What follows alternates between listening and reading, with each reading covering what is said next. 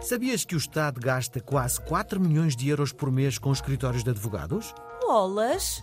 Para que precisa assim tanto dos escritórios de advogados? Sobretudo para a negociação de grandes contratos. O Estado não tem juristas capazes de fazer isso.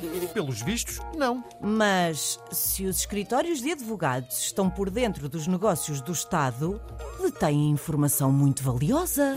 Muito, muito, muito valiosa. E não há risco de essa informação, enfim, Não, é tudo gente muito, muito, muito séria.